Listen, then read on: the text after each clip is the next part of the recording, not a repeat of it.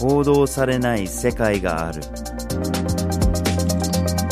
グローバルニュースビュー GNV ポッドキャストへ。ようこそ。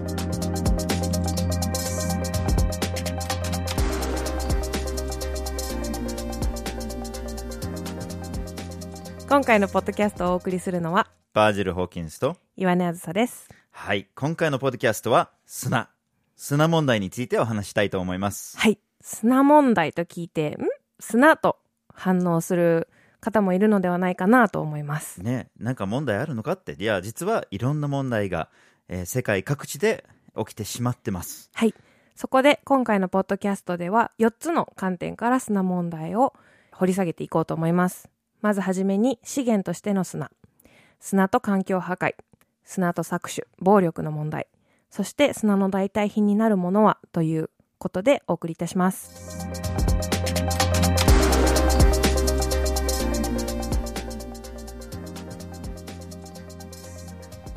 ではまず資源としての砂について話をしていきましょう。はい。おそらく皆さんが我々の生活にどれほど砂が使われているのかっていうのは、うん。まあ、気づいてないのかもしれないんですよね。そうですね。でも実は水の次に我々が使っている資源重さで言ったらこれ砂が2番目に多いんですよね、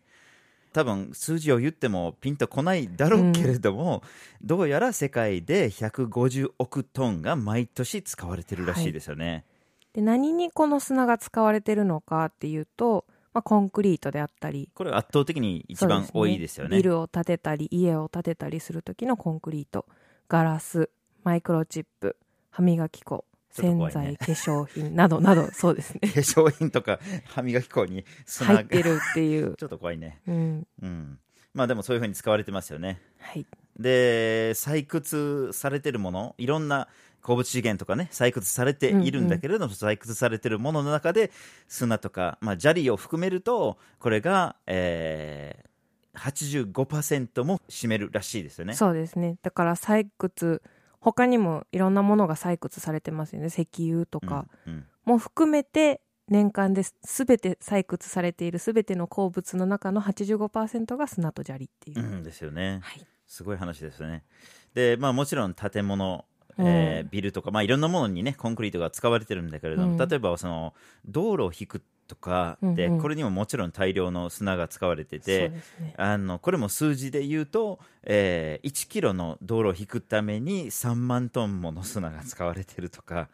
もう本当にすごい話ですよね。果てしない数字すぎてね。わかちょっと想像があまりできないできなですよねいですよね。うん。で他にも埋め立て地とかもねうんうん。コンクリートというか、まあ、砂を原材料として作っているっていうことでですすね。よね。まあ日本ももちろんそうだし、えードバイとかね、うんうん、シンガポールとかあの辺ではもうすものすごい大量に使われてますよね。はい、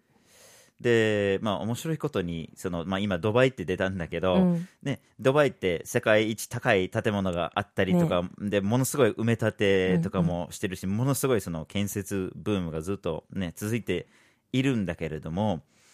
もちろん大量の砂が必要なわけでしょ、うん、でじゃあその砂漠だしいっぱいありますね。いっぱいあるし、全然砂には困る困らないだろうとうん、思っちゃうんだけれども、うん、実はあの世界一高い建物を建てるためにも、えーオーストラリアからとか砂を輸入しちゃってるんですよね、そうなんですよね。なんで輸入しなきゃいけないのか。そう。砂漠の砂が使えないっていう理由があるんですよね。なんか砂漠の砂っていうのはこう風でずっと長い間風にさらされて、こうコロコロコロコロしてるうちにだんだん丸くなって凹凸がないから、うこうコンクリートとかにした時に安定が悪いっていううん。問題がありますね。うん。そうそれで使えないんですよね、はい。コンクリートはそうセメントとうん、砂利と水と砂でできてるんですよね、でその砂がそういう大事な役割を果たしてしまってる、丸々になって凸凹がないものになってしまうと使えなくなっちゃうんですよね。はい、うん。で他にも海の砂っていうう。ん選択もあるかなと思うんですけど、結構引き上げてるもんね。そうなんですすよね。ただ海の砂の問題は塩とか貝殻の破片が入っていってその塩とかが入っているせいでコンクリートにするときに化学反応を起こしてしまうっていう問題があります。うんうんうんうんなるほどはい。もちろん海の砂も加工する段階で塩などを取り除くということができてでそれによってコンクリートに適した砂に加工することはできるんですけどもコストが非常に高くなるという問題があります。なるほど。じゃあ建設に砂漠の砂も使えない。でまあ場合によってはその海の砂だって使えないとしたらどこの砂を使えばいいの？そうですね。どこが残ってるかというと川の砂、うん。まあ、そのそういう建設現場のなるべく近いところでの、まあ川ね、川底とか川辺ですよね。はい、うん、では砂と環境問題ということでもうちょっと詳しく見ていきましょう。はい。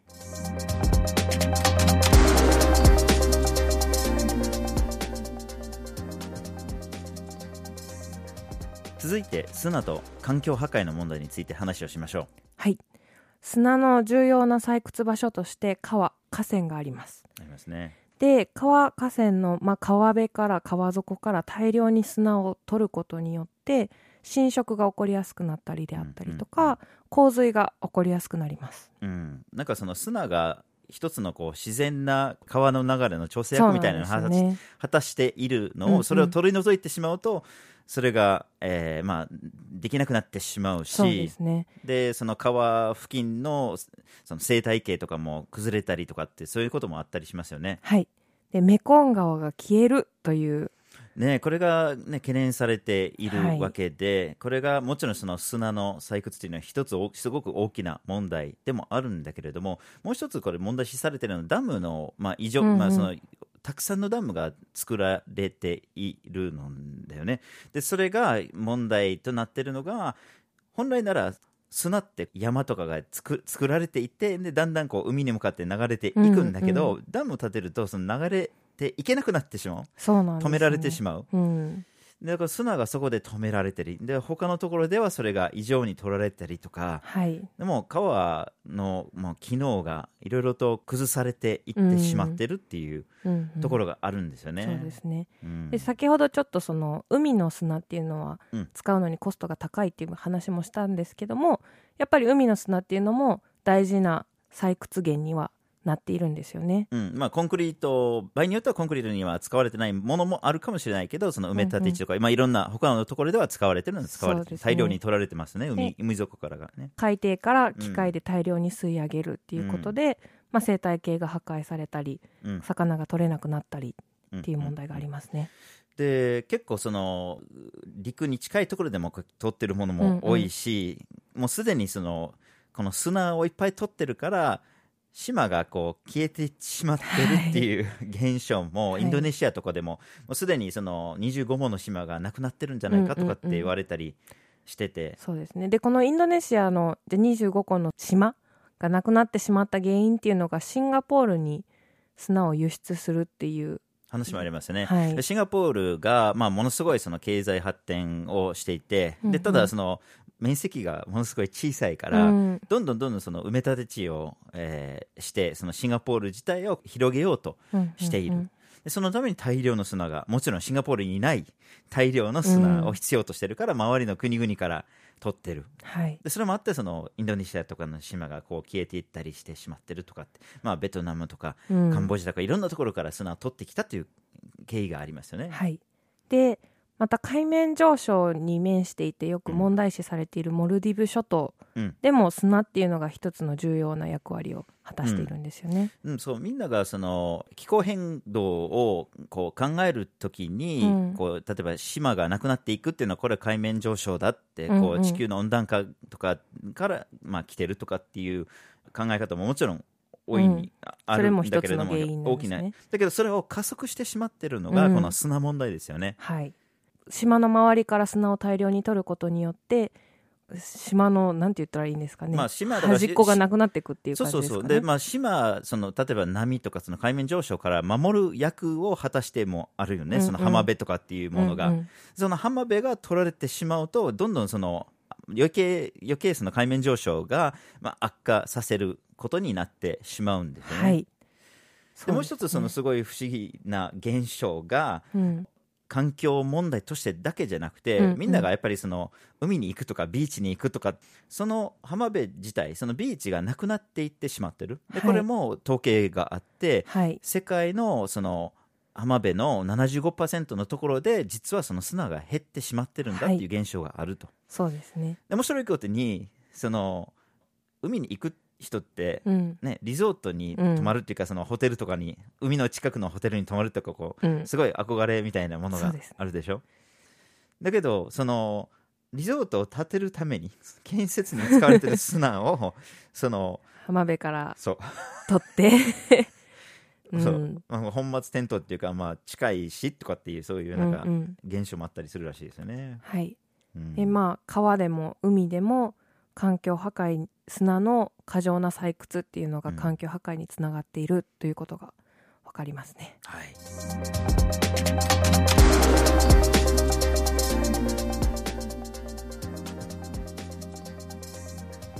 では次に搾取暴力問題について話しましょう。はい。で、今まで、まあ、砂っていうのが過剰に採掘されていて、それが環境に影響を与えているという話をしてきたんですけども、もうそもそもなぜ急にこんなに砂をたくさん採掘しなければいけなくなったのかという疑問がありますよねありま。すね。で、まあ、主な回答としてはやっぱり急激な都市化特に中国インドなどでもう一極集中人口が一極集中することによってたくさんのビルを建てなければいけないそれはもう住む場所としてであったりとか、まあ、会社としてってことですよね。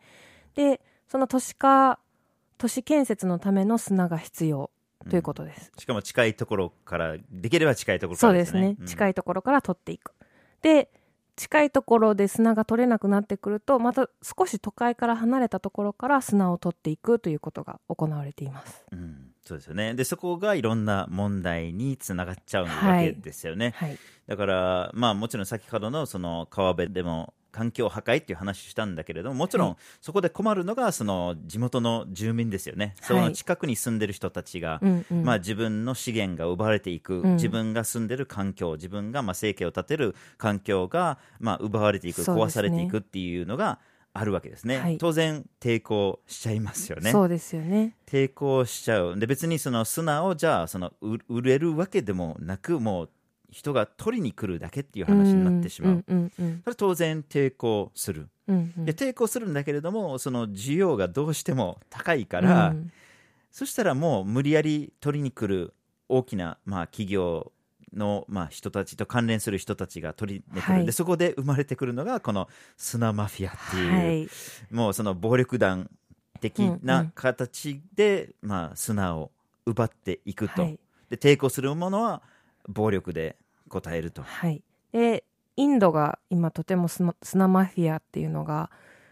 活躍してるって言ったらおかしいんですけど、まあ、大きな問題になってますよね。まあ、ケニアでもいろんなところでも出てきてるっていうのはあるんだけれども同じような形ですよね。うん、その、うん。取ろうとするのに抵抗する住民であったりとか地元警察に対して暴力でねじ伏せるといううん。ことが行われでてますね。これただの暴力じゃなくてあの死者がいっぱい出てますからね、ほんあのその威嚇とかそういうレベルの話じゃなくて本当に殺すところまで行ってしまうから、うんうん。本当に怖い話で。でまあだから警察まで殺しちゃうってことはそれうん背景に相当力がついてるということが分かるわそうですけですね。ね。大きな大きなその建設会社が、うんまあ、バックに入ってたり場合によって下手したらひょっとしたらその政府関係者とうんその建設会社がまあ組んでそういうようなマフィアが出来上がってしまってるっていうはいところがありますね。はい、で国レベルでその砂の輸出を禁じたりとか、まあ、採掘にブレーキをかけようとしている取り組みも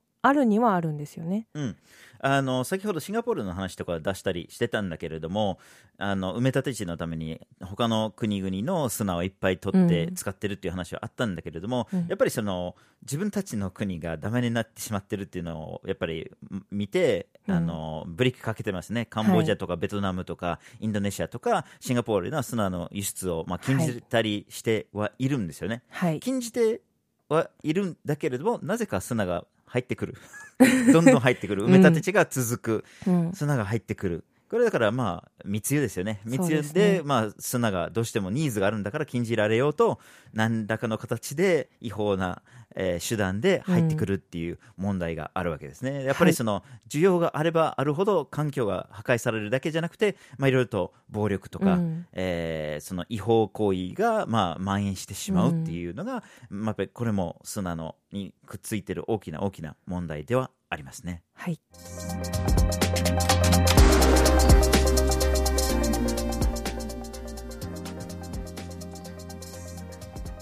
ではこれまでこれだけ大きな砂問題っていうのを見てきたんですけども何か解決策はないのかっていう気持ちがね湧き上がってきまますよね。道も建物も必要だから、必要だし、うん。で代替品として考えられるのが人工の砂うん。というものがあります。うん。でこれは例えば取り壊す建物を、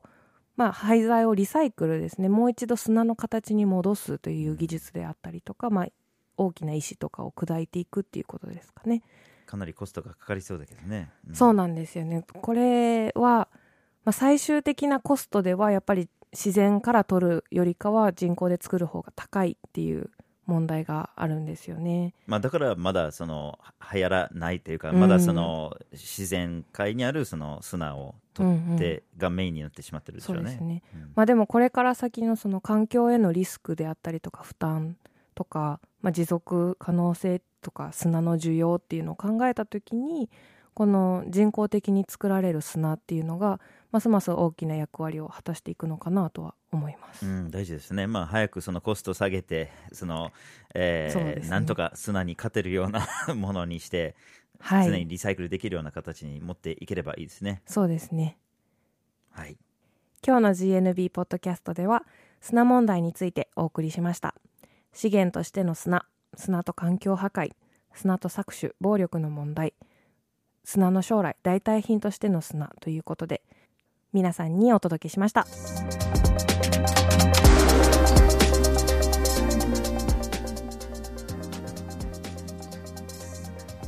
GNV は毎週木曜日19時に新しい記事をアップしています。